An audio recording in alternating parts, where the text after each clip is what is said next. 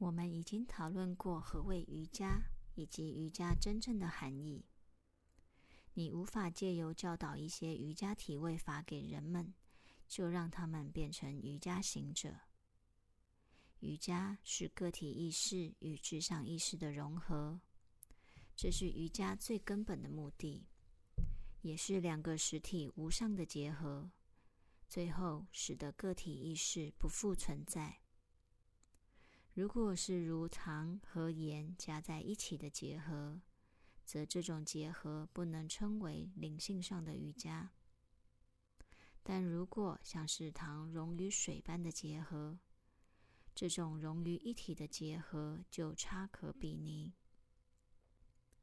当糖溶于水成为糖水后，就再也找不到糖单独的个体存在了。这种结合就是合一。而非仅仅只是加总在一起。关于此，无人必须记住一项事实，就是这种融合是在个体意识与至上意识两个实体间所产生的。这也就是说，瑜伽是为有神论者，而非为无神论者而备的。瑜伽不是为了那些受无神论影响而汲汲于世俗事物的人准备的。一个无神论者，无论他所从事的行为是大是小，是好是坏，是为个人或为群体、国家的，他们生命的哲学都是立基于无神论。这样的人是无法追求瑜伽之道的。依照上述对瑜伽的解释，瑜伽乃个体意识与至上意识的融合。那么，一个人就必须先承认有个体意识与至上意识的存在。因此，只有有神论者方才可能从事瑜伽的修行锻炼。谁是有神论者？在古代。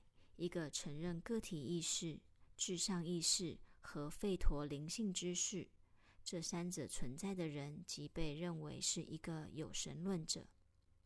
但随后在佛教时期，“有神论者”这个字的意义改变了。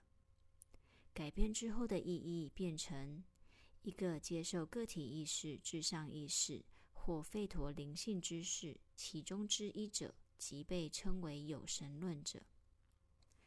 吠陀意指真正的知识，而非特指哪一本书。吠陀意为最高的知识、灵性的知识，此为吠陀真正的含义。假定某一本书上详细记载着如何偷窃或如何抢劫，虽然这也是一种知识，但这种知识就不能明知为吠陀。最重要的是。内容为灵性知识者才能称为吠陀。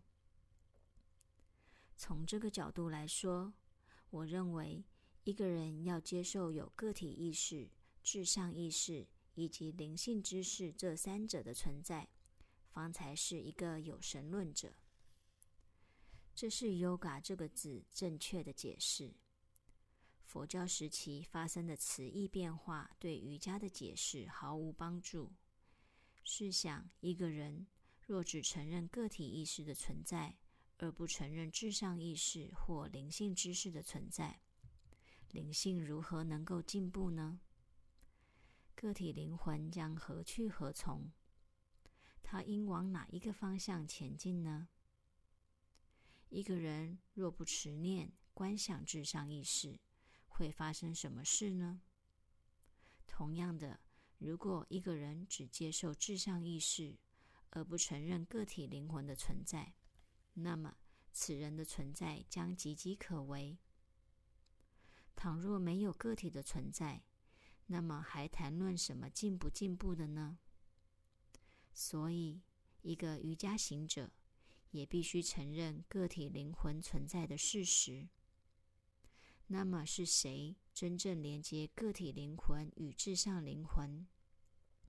就是灵性知识，这是灵性知识所要扮演的角色。因此无人也不得不承认灵性知识的必要。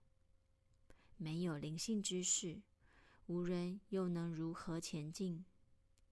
个体灵魂要怎么样才能往至上灵魂迈进呢？因此，一个有神论者一定是一个接受个体灵魂、至上灵魂和灵性知识的人。在此，费陀意指灵性的知识，而非意指将纯奶油倒入火中的献祭。它代表着帮助个体灵魂朝向至上灵魂前进的知识。所以，瑜伽行者必为有神论者。如果有人说我是瑜伽行者，但我是无神论者，我不相信任何的经典文节，那你大可对他回道：“先生，若您说您是无神论者，那么您必定不是一个瑜伽行者，而是一个借瑜伽之名欺骗世人的伪君子。你们当谨防现今世界。”诸多对瑜伽之名的滥用。关于此，你们应该记住一件事：个体意识与至上意识融合成一体，个体意识因而失去了其自身的存在，它融入于至上意识里。了悟至上意识者，即成为至上意识本身，它不再有个体的存在。在灵性的领域上，瑜伽指的是这个意思。你们要记住，或许有些人学了一些体位法，如肩立式、困难背部伸展式，但他会因此而成为一个瑜伽行者吗？不会的。要成为瑜伽行者，不是件简单的事。就像一个人。有物质层面的存在，它也有心理层面的存在。在物质层面上，它拥有五大元素构成的肉身；在心理层面，它拥有自己的心灵；而在灵性层面，它拥有他的灵魂。一个人可能借由运动而强化这五大元素构成的肉身，但不会因此而让他变成瑜伽行者的。在物质层面的进步不会引导他与至上意识的融合。相同的，一个人借由心理层面的进步而扩展其心灵，也许会因此而与至上意识非常亲近，甚至可能融入它。尽管如此，心灵仍是作用在一个有限的范围内。世上的人们。都是在有限的状态的束缚下运作着，因为束缚缠绕着心灵，他们无法完全融入于至上意识里。所以，一个瑜伽行者必须努力扩展他的心灵，以去除这些束缚。此束缚即是宇宙力量的枷锁。只有除去这枷锁，个体的心灵与大宇宙心灵合一时。一个人方才可能成为真正的瑜伽行者。什么是去除束缚的方法？若有人说：“哦，伟大的宇宙力量，请你离开我的心灵，让我能够与至上意识合一。”伟大的宇宙力量会轻易就应允离去吗？不会的，他不会这么做的。因为他的工作就是将个体置于束缚中。